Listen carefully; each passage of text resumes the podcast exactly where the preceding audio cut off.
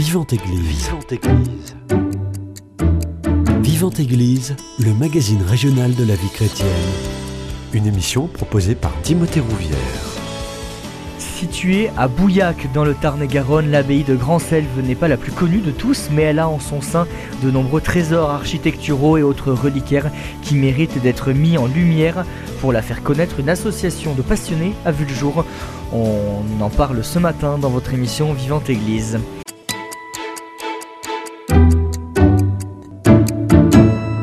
Et pour en parler, j'ai le plaisir de recevoir Philippe Jarry. Vous faites partie du bureau de l'association des Amis de l'abbaye de Grand-Selve et vous êtes passionné d'histoire. Bonjour à vous.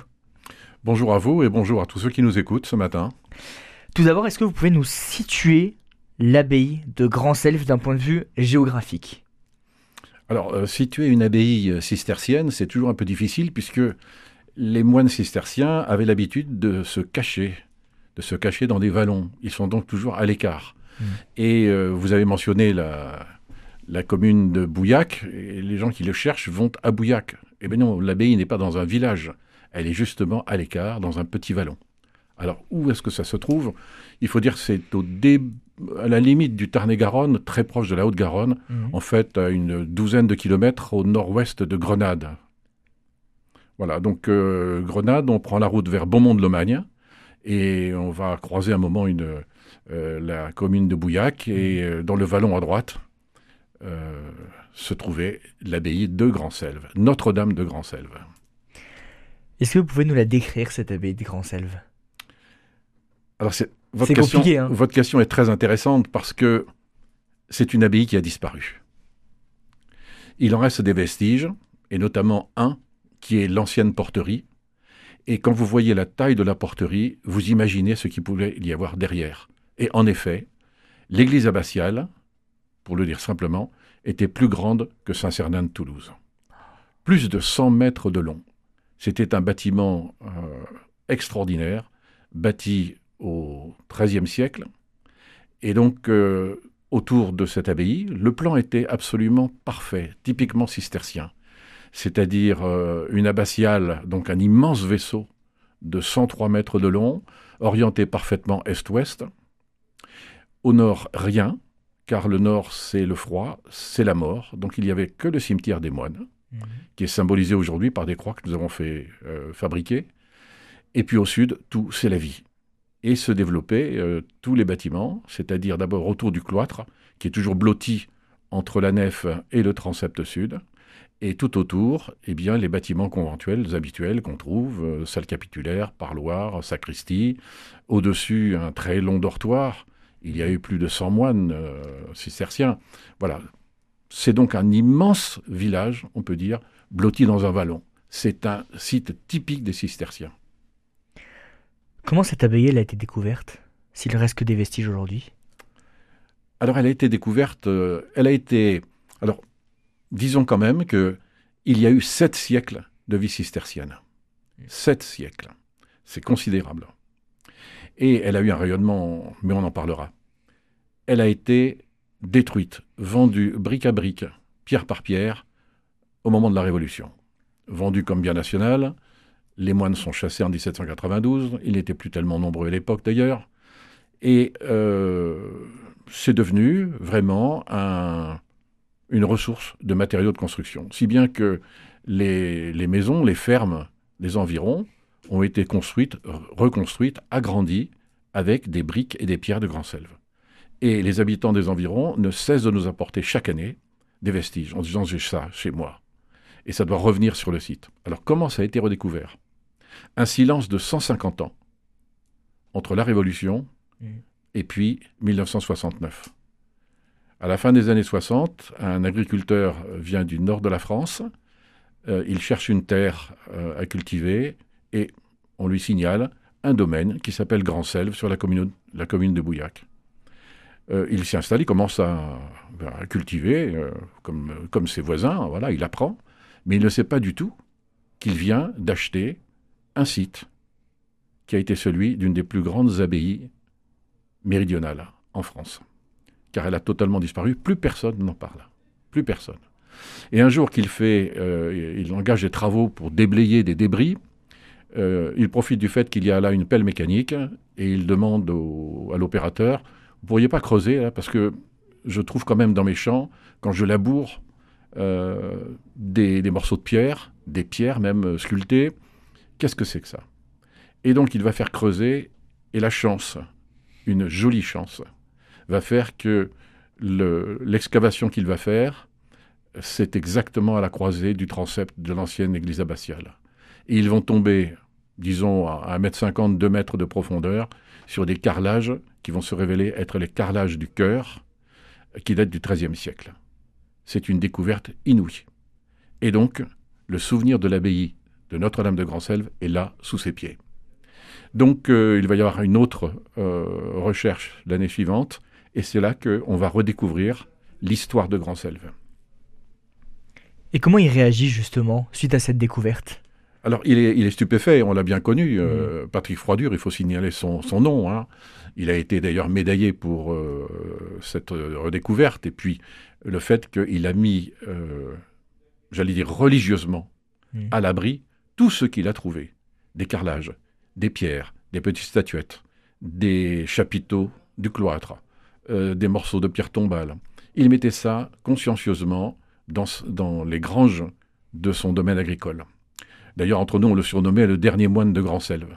Effectivement, c'est un titre euh, qui est parfaitement justifié. Donc, euh, heureusement, c'était un homme aussi passionné d'histoire, euh, qui a appris, qui a compulsé, qui a beaucoup parlé, qui a fait venir des, chercheurs, des étudiants. Et donc, bah, la Société archéologique du Tarn-et-Garonne s'est emparée aussi de l'affaire. Donc, il y a eu des livres qui ont été écrits, des thèses qui ont été faites. Voilà. Donc, la Renaissance après 150 ans de silence absolu. Est-ce qu'on a une date sur la construction de cette abbaye de Grand-Selve Oui, alors on a, euh, grâce aux, archives de l'ordre cistercien, même si l'abbaye n'a pas été créée comme une, abbaye cistercienne. En fait, elle porte le nom de Grand-Selve, ce qui veut dire en latin la grande forêt. Effectivement, encore aujourd'hui, euh, il y a des, des éléments de ces grandes forêts de chênes euh, qui borde le Vallon. Mhm. Et euh, dans les années, au début du XIIe siècle, les années 1100, oui, 1110, 14, il y avait déjà des ermites qui s'étaient installés dans la forêt. Et euh, on fixe, tout le monde est à peu près d'accord là-dessus, à 1114, le, démarrage d'une vie communautaire. Mhm. Euh, un moine, Géraud de Salles, euh, arrive dans la région et suggère à ses ermites de cesser leur vie euh, individuelle, érémitique, et de s'agréger en communauté. Vivez ensemble. Et il leur recommande de suivre la grande règle monastique qui s'est répandue mmh. en Europe, c'est celle de Saint Benoît de Nursie. Et il les affilie, il les met sous la tutelle d'une abbaye du Périgord, une abbaye bénédictine qui est Cadouin, une abbaye qu'on peut visiter d'ailleurs euh, aujourd'hui. Hein. Voilà. Et donc, euh, c'est comme ça que ça va commencer. Avec euh, les premiers pères abbés qui vont commencer à développer l'affaire. Alors, ils construisent mmh. d'abord un petit sanctuaire. Voilà, c'est normal. D'abord, on, pense que c'est, il va y avoir effectivement un petit village nécessaire à mmh. la vie d'une communauté, mais c'est surtout le, sanctuaire qui compte. Donc, ça va commencer. Alors, ils ont tout ce qu'il faut. ils voient que les matériaux de construction, c'est de l'argile, donc ça va être de la brique essentiellement. Euh, la pierre va être exceptionnelle, uniquement là où c'est nécessaire, dans le cloître par exemple, ou des chapiteaux dans l'église et autres, mais essentiellement de la brique. Alors la grande abbaye, pardon, la grande abbatiale, hmm. euh, on sait qu'elle a été consacrée dans les années 1250. Donc euh, c'est vraiment le XIIIe siècle qui va marquer l'apogée hmm. de cette abbaye, qui va aussi donc se manifester sur une apogée de construction. Mais c'est ça, on peut dire que le XIIIe siècle, XIIe, XIIIe siècle, c'est la grande, la grande envolée. La grande envolée au XIIIe siècle, et ensuite dans les siècles qui suivent, à quoi va servir justement cette, cette abbaye de Grand Selve? Alors déjà, euh, elle va être très largement dotée.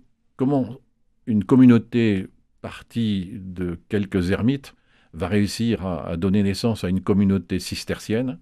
Alors d'abord, euh, un des pères abbés, euh, dès les années 1140, c'est-à-dire 30 ans après l'installation, mhm. ils vont se fâcher un petit peu avec Cadouin et les bénédictins, et le père abbé va se rendre à Cîteaux, rencontrer Bernard de Clairvaux, mhm. et lui apporter euh, son abbaye.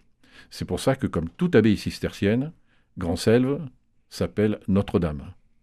Euh, ils ont le choix, c'est très simple, c'est soit Sainte-Marie, soit Notre-Dame. Et ceux qui habitent la région de Toulouse se souviennent de Sainte-Marie du Désert Mm. comme euh, cistercienne, mais voilà, c'est donc c'est Notre-Dame de Grand-Selve. Et l'ordre cistercien va participer à donner un élan absolument phénoménal. Les papes vont doter, protéger euh, l'ordre cistercien qui va se répandre de façon phénoménale en Europe. Et Grand-Selve va bénéficier aussi de, la bienveillance des autorités politiques, religieuses euh, du secteur, le, le comte de Toulouse par exemple, Mhm. le roi de France, euh, mais aussi le roi d'Angleterre, qui est un très très proche voisin. Et Grand-Selve est quasiment sur une frontière. Elle est à la frontière du comté de Toulouse et puis des possessions anglaises Mm. euh, qui tenaient quand même tout le sud-ouest, enfin une grande partie du sud-ouest. Et donc, ben, quelquefois, c'est pas mal de se trouver finalement euh, dans, un, dans un lieu disputé, puisque les uns et les autres vont pouvoir, vous allez pouvoir euh, utiliser les rivalités. Et donc, on estime que les possessions agricoles de Grand-Selve vont dépasser 20 000 hectares. 20 000 hectares. Il y a des possessions jusqu'à Bordeaux et jusqu'à Narbonne. La communauté de Grand-Selve, les pères abbés de Grand-Selve, vont avoir un rayonnement régional absolument phénoménal, Mhm. puisqu'ils vont même euh, participer à la, con- la construction de villes. Car quand vous avez des grands domaines à faire tourner, du point de vue agricole, il faut des bras. Et donc, euh, dans les années 1260, précisément 1279, le père abbé de Grand-Selve s'adresse au roi de France, qui est Philippe III le Hardi, pour lui demander l'autorisation de créer une ville comme une Bastide. Et donc, tout près de là, dans ce qui est maintenant la Lomagne, sur une colline, va être créée une ville qui va s'appeler Beaumont, qu'on appelle aujourd'hui Beaumont de Lomagne. Donc, ville créée par les cisterciens de Grand-Selve. Alors, ça va pas suffire. Une douzaine d'années plus tard, le successeur du père abbé va s'adresser au successeur de Philippe III, qui se trouve être Philippe IV le Bel, pour demander l'autorisation de créer une nouvelle ville bastide, qui, est- qui va s'appeler Vieilles-Aigues, du côté de, de la Garonne, cette fois-ci. Vieilles-Aigues qui deviendra plus tard Grenade-sur-Garonne. Voilà, donc de ces deux villes vont même atteindre chacune 5000 habitants, ce qui est considérable, puisqu'à l'époque, euh, Toulouse fait à peine entre 20 000 et 30 000 habitants. Mmh. voyez. Donc euh, le rayonnement euh, de Grand-Sel va vraiment sculpter toute la région sur le plan des activités agricoles, population sociale, etc. Et bien évidemment religieux. Il y a un véritable essor, vous le disiez, euh, 12e, 13e siècle. Euh, Grand-Selve va étendre euh, et va avoir une aura même régionale. Et ensuite, aux alentours du 18e, la destruction avec la, la Révolution ou avant il y a des, il y a des prémices Alors, si vous voulez, on s'aperçoit que toute grande idée, tout grand projet euh, dans l'histoire humaine tient à peu près deux siècles, Ah oui. jusqu'au moment où il doit fa- falloir réformer, modifier, etc. Alors, il va se passer déjà plusieurs choses euh, au XVe siècle. La, la vie sociale, la vie économique change, et les grands monastères qui étaient des centres religieux, intellectuels, économiques, vont voir la montée des villes qui deviennent euh, à leur tour des centres économiques, euh, d'instruction, d'éducation. Mm. Et donc il y a un transfert d'activité ou de responsabilité ou d'influence. Il va y avoir autre chose aussi. J'ai parlé tout à l'heure de la frontière entre euh, la France et l'Angleterre. Ben oui, ben, il va y avoir quand même une guerre qui va durer près de 100 ans. Et euh, Grand-Selve se trouve quasiment à, à la frontière. Il ne va pas y avoir tellement de dégâts euh, sur la communauté, mais il va y avoir quand même des ruines sur les possessions agricoles. Or, les, les possessions agricoles sont, sont les garants de la, de la vitalité économique et financière. Mm. Donc ça, c'est une première chose. Il va y avoir une deuxième catastrophe, on peut dire. C'est que euh, les guerres, ça coûte beaucoup d'argent. Euh, pas seulement en vie humaine, mais en argent sonnant et trébuchant. Si bien que les caisses de l'État du Royaume de France sont vides Mm. au moment où la guerre de Cent Ans se termine. Et donc, euh, c'est le roi Louis XI qui est au pouvoir à l'époque, et il va avoir une idée absolument géniale pour remplir les caisses de l'État. euh, le mieux c'est d'aller chercher l'argent chez les riches. Euh, qui est riche à l'époque? Eh bien, les grandes abbayes, les grands monastères. Et donc, va s'instituer un système qu'on va appeler le système de la commande, par lequel les pères abbés ne sont plus élus par les frères moines, mhm. mais vont être désignés par le pouvoir politique. Et donc, ça va avoir plusieurs influences très néfastes. de très nombreux nouveaux pères abbés commandataires, comment les expliquer, n'ont pas véritablement une grande sensibilité religieuse. Mmh. Ils ont une grande sensibilité politique et financière. Et donc, euh, ils seront, certains vont être très doués pour euh, prendre à leur bénéfice toutes les recettes euh, de leur abbaye.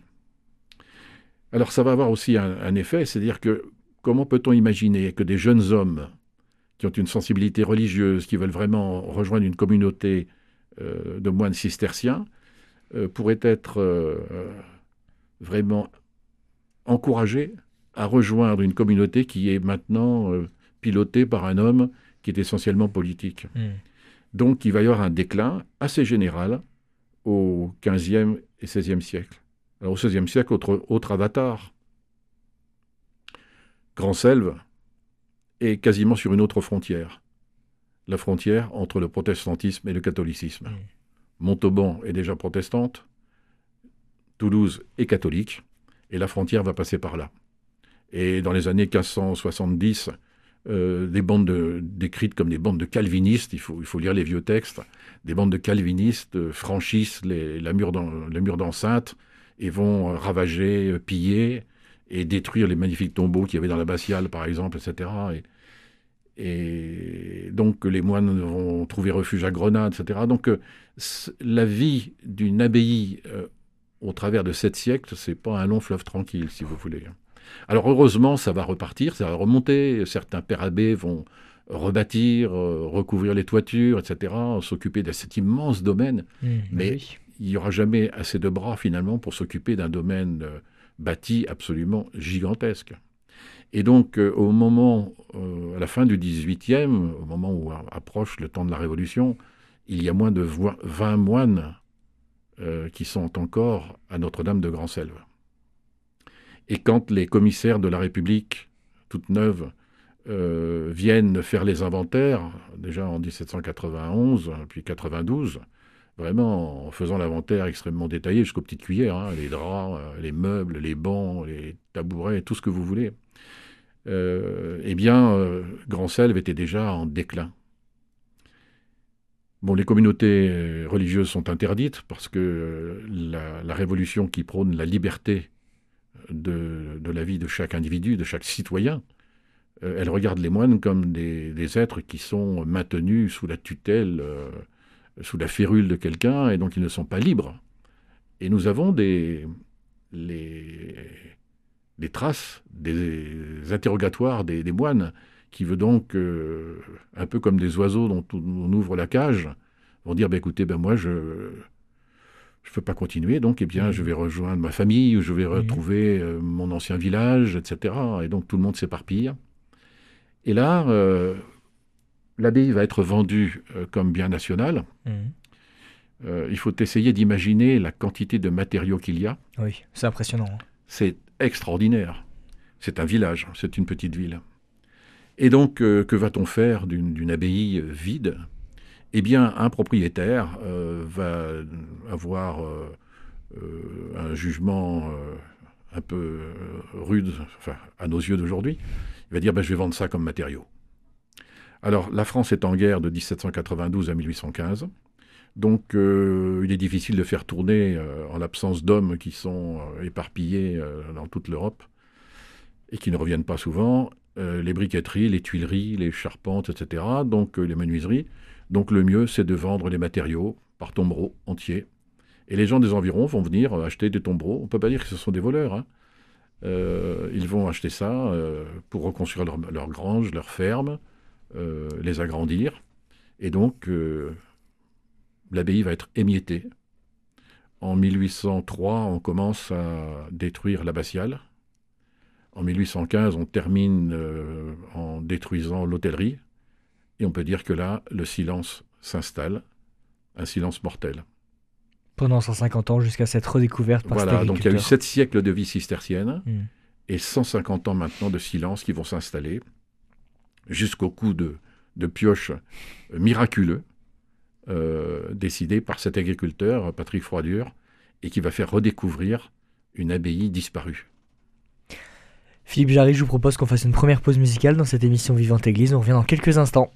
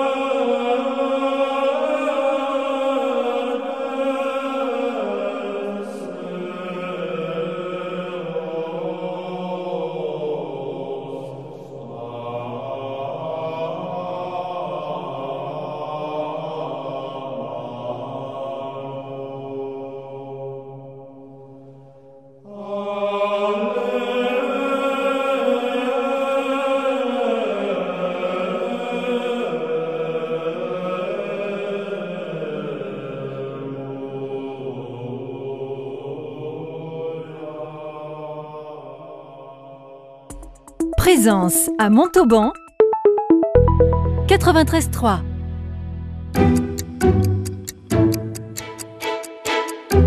Vivante Église, Timothée Rouvière. De retour dans votre émission Vivante Église sur Radio Présence, je suis toujours avec Philippe Jarry.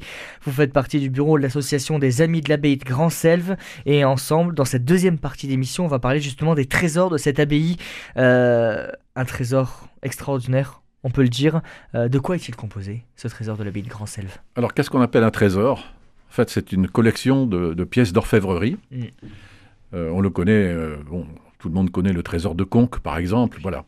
Donc, ce sont des objets, et particulièrement à Grand-Selve, il y a des, des chasses et des reliquaires.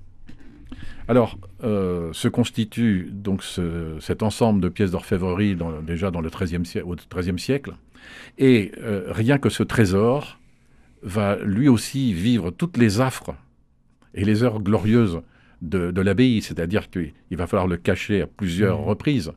Euh, guerre de Cent Ans, guerre de religion, révolution. Et là aussi, c'est un, c'est un miracle qui s'accomplit, toujours avec des gens euh, du cru, les gens Mhm. locaux, les, les habitants de Bouillac, etc., ou de petits villages environnants, qui vont évidemment aider à cacher ces, ces ensembles. Alors, les reliquaires et les chasses, c'est vraiment très, très, très médiéval. Il y a forcément une concurrence entre les sites religieux et le prestige et l'attirance et le rayonnement de certains sites religieux, dont les grandes abbayes, c'est de posséder un trésor constitué de reliques. Mm. Voilà, reliques de saints, euh, reliques qui sont collectées de façon euh, différente. Par exemple, il y a dans euh, un des reliquaires une épine de la couronne du Christ qui a été euh, apportée au père abbé de, de Grand-Selve par Alphonse de Poitiers, le frère de, de Saint-Louis, du roi Saint-Louis par exemple. Donc il y a des donations, il y a des transferts, etc. Il y a des décisions qui sont prises. Et on a plusieurs centaines de reliques dans ces chasses ou ces reliquaires. Alors, aujourd'hui, quand on en fait la liste, alors, il y a eu plusieurs inv- inventaires qui ont été faits, dont un au milieu du 19e siècle, Mm. à la demande de l'évêque de Montauban. Celui-ci euh, veut véritablement savoir qu'est-ce qu'il y a dans ces chasses et qu'est-ce qu'il y a dans ces reliquaires. Et donc, euh, il va y avoir très solennellement euh, l'ouverture de tout cet ensemble et euh, la constitution d'un inventaire. Mais alors, c'est un inventaire absolument, aujourd'hui, quand on en fait part aux visiteurs qui, viennent s'intéresser à notre site, ils sont absolument sidérés. Et des, des visiteurs du XXIe siècle peuvent euh, même ricaner en se demandant mais, c'est vrai ou c'est faux quoi. Toujours est-il que dans les temps du Moyen Âge, dans la culture médiévale, le culte des reliques était absolument fondamental. Alors, je pourrais vous en donner quelques exemples qui vont vous faire sourire. Figurez-vous que nous disposons euh, d'un peu de lait de la Vierge Marie. On a aussi un fragment de la fenêtre par lequel l'archange Gabriel est rentré dans la maison de la jeune Marie pour lui annoncer qu'elle allait être enceinte du euh, Fils de Dieu. On a euh, une dent de Saint Paul. On a des fragments de squelettes de Saint Marcelin, de Sainte euh, Radégonde, etc. Donc, il c'est tout un ensemble tout à fait extraordinaire. Alors, tous ces petits objets euh, sont entourés de soie ou de tissu, et il y a une petite inscription générale. Alors, certaines sont devenues illisibles, donc c'est, mis ins- ainsi dans les inventaires, mais euh, certains sont, sont très lisibles. Je peux, je peux vous lire quelques, quelques éléments, ou quelques passages de l'inventaire qui, qui prêtent à sourire, mais je pense que la mission que nous avons quand nous faisons euh, visiter euh, le site, c'est d'arriver à faire comprendre que nous sommes au, XXIe siècle. Il faut donc essayer d'imaginer ce qu'était la culture religieuse, les croyances à l'époque et la façon dont euh, cette croyance était, euh, était manifestée. Quoi. Alors, euh, oui, on a des, des fragments de sang qui sont sur les vêtements des saints innocents. On a un morceau de vêtement de Saint Théodore, martyr. On a un morceau de vêtement euh, de la Vierge Marie.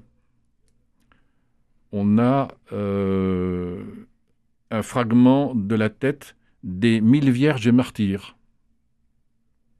Alors du bienheureux Edmond, de Maurice, de Saint-Exupère, etc. Il y en a des listes et des listes et des listes. Hmm.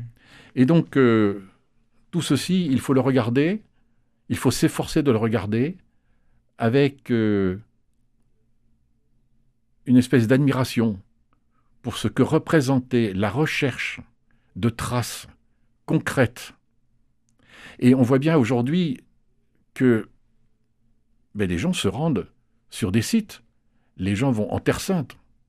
Pourquoi aller en Terre Sainte? Eh bien, pour voir concrètement, ne serait-ce qu'un paysage, à défaut d'avoir euh, vraiment la maison de Saint-Pierre à Capharnaüm, au moins être là et se dire c'est là.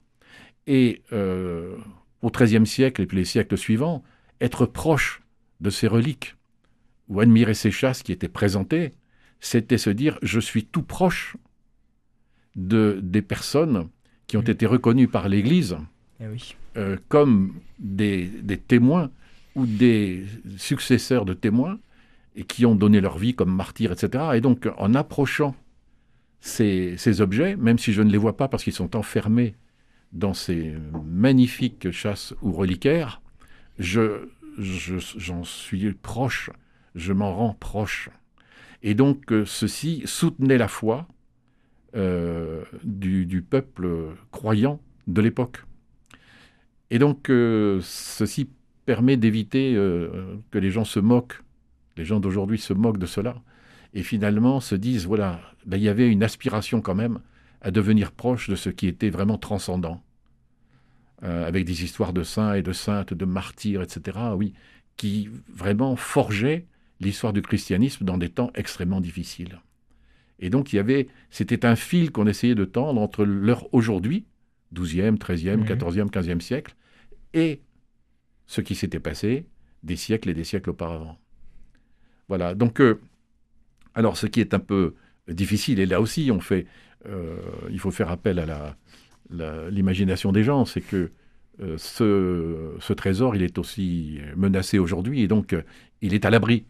Comme il a été mis à l'abri pendant la guerre de Cent Ans, pendant la guerre de religion et pendant la Révolution.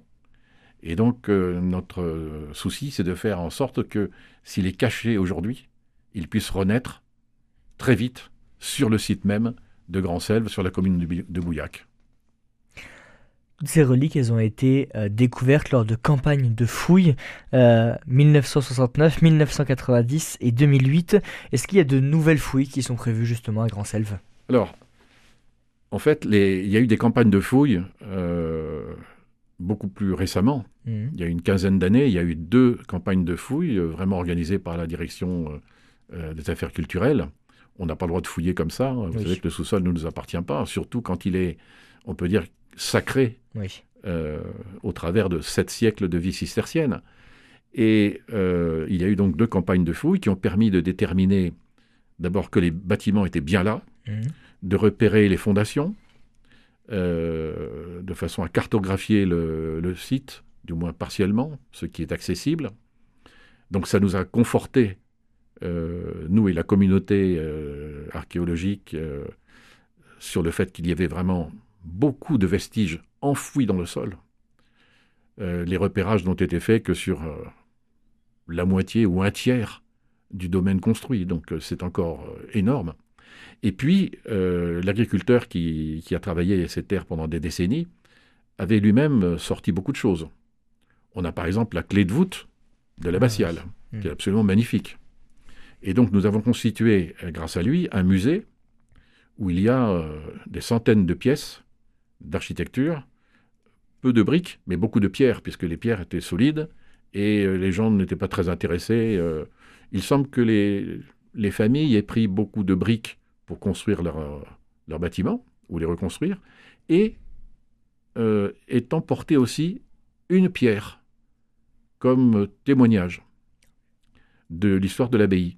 Si bien que régulièrement, euh, les visiteurs ou les voisins des environs viennent nous apporter quelque chose, un morceau de rosace, euh, un morceau de pierre tombale, un bénitier. Alors là, récemment, il y a 18 mois, euh, une famille d'agriculteurs du voisinage nous a confié qu'ils devaient avoir enfoui dans des puits deux bénitiers. Alors un devait être beaucoup trop profond, mais un autre pouvait être dégagé. Et effectivement, ce bénitier, en pierre, magnifique, a été dégagé et donc apporté dans le musée. Mmh. Et donc, constamment, nous avons un enrichissement de nos collections.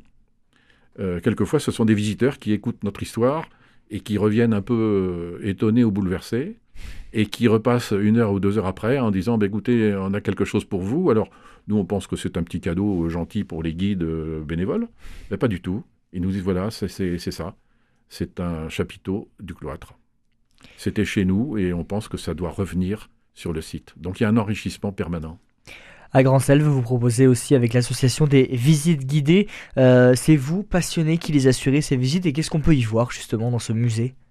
Alors c'est vrai que bon, nous sommes une toute petite association, on a une trentaine de membres. Euh, voilà, nous sommes quatre euh, guides conférenciers. Euh, passionné, amoureux du lieu, sinon on, sinon on ne peut pas présenter un lieu, mmh. surtout un lieu où on doit faire énormément appel à l'imagination de nos visiteurs, qui euh, imaginent qu'ils vont visiter euh, l'abbaye du Toronnet ou l'abbaye de Fontfroide. Fontfroide d'ailleurs qui a été relevé par Grand Selve. Fontfroide est une fille de Grand Selve, tout comme Bonnecombe, Cadeille, Canlers, et en Catalogne, Santescreus, qui est intacte. Pour nous, c'est très très important parce que nous avons là la trace du, du travail des, architectes et des moines bâtisseurs de Grand Selve. Et donc, euh, nous les amenons sur le site. Alors, ils voient déjà la porterie, qui elle est intacte, et on leur fait prendre euh, conscience de la taille de la porterie. Vous dites, quand vous avez un monastère qui a cette taille de porterie, vous pouvez imaginer ce qu'il y avait derrière. Ensuite, on leur montre le musée avec les vestiges ils sont aussi très impressionnés de pouvoir voir les carrelages, mmh. notamment, qui sont exposés. Et euh, ensuite, on les emmène sur le site même, c'est-à-dire qu'on prend le chemin qui euh, suit l'ouverture de la porterie, et on arrive dans ce vallon qui, heureusement aujourd'hui, est totalement intact. Aucune construction, aucune ligne téléphonique ou électrique. Donc, euh, en s'installant dans le silence quelques instants, vous vous dites, c'est là et euh, on, les, on les mène sur le tracé des bâtiments, car nous avons tracé au sol euh, avec des, des buis, plus de 1000 pieds de buis que nous avons plantés, en traçant l'essentiel de l'église, le cloître, la salle capitulaire, différentes salles, indiquées partout euh, où étaient les, les, le dortoir, les bâtiments pour les frères convers, etc. Et donc on leur raconte cette histoire et on essaye sur le site de faire vivre mm. euh, l'histoire de, Grand Selve. Et ce que nous disent les, visiteurs, ils nous disent c'est curieux et c'est intéressant et on reviendra, et, euh, parce que vous ne nous montrez rien, mais vous nous racontez une fabuleuse histoire. Et il y a beaucoup de, monuments où ils nous montrent tout sans nous faire comprendre l'histoire. Mm. Et donc c'est vrai que ce, ce site très insolite, on pourrait dire, c'est très très insolite, euh, eh bien, éveille un écho extraordinaire. Extraordinaire. Au point que maintenant, c'est une démarche habituelle, comme je disais, des, voisins euh, plus ou moins proches qui nous apportent quelque chose en disant, évidemment, c'est là que ça doit, ça doit revenir. Alors, on a, on a essayé de marquer le coup une fois, ça vaut peut-être le coup de le dire, pour les, les 900 ans de la création de l'abbaye, donc en 2014, nous avons décidé, nous, petite association, de créer un week-end entier de trois jours pour faire revivre l'abbaye. un village d'artisans, hmm. forgerons, menuisiers, tailleurs de pierre, euh, vitraillistes, etc. Euh, et surtout, nous avions tenu à ce qu'il y ait une célébration eucharistique hmm. exactement à l'emplacement de l'église abbatiale. Donc on avait monté un chapiteau et euh, nous avons eu la chance d'avoir l'archevêque de Toulouse, l'évêque de Montauban, le père abbé de Sainte-Marie du Désert, et puis euh, six ou sept prêtres, des, diacres, et puis des centaines de présents qui sont venus euh, célébrer euh, la messe exactement à l'endroit où les moines cisterciens de Grand-Selve l'avaient célébrée pendant sept siècles. Hmm. Je peux vous dire que l'émotion était à son comble. Et on l'imagine bien. Et si vous souhaitez en savoir plus sur cette euh, abbaye de Grand-Selve, il y a un site internet www.abbaye-de-grand-selve.fr. Il y a aussi des visites guidées, on vient d'en parler, les dimanches après-midi de juillet euh, et d'août, le troisième week-end de septembre. Et sinon, c'est toute l'année sur réservation par mail. Philippe Jarret, on arrive déjà à la fin de cette émission. Merci beaucoup d'être venu nous faire découvrir cette abbaye de Grand-Selve, cette abbaye disparue, mais qui mérite aujourd'hui d'être connue de tous. Merci d'avoir permis de faire euh, connaître Grand Selve. C'est la fin de cette émission Vivante Église. Si vous souhaitez la réécouter, elle est d'ores et déjà disponible sur notre site internet www.radioprésence.com. Je vous redonne le site pour euh, consulter euh, des informations sur l'abbaye de Grand Selve, www.abbaye-de-grand-selve.fr. Passez une très belle journée à l'écoute de notre antenne. Cette émission est disponible sur CD.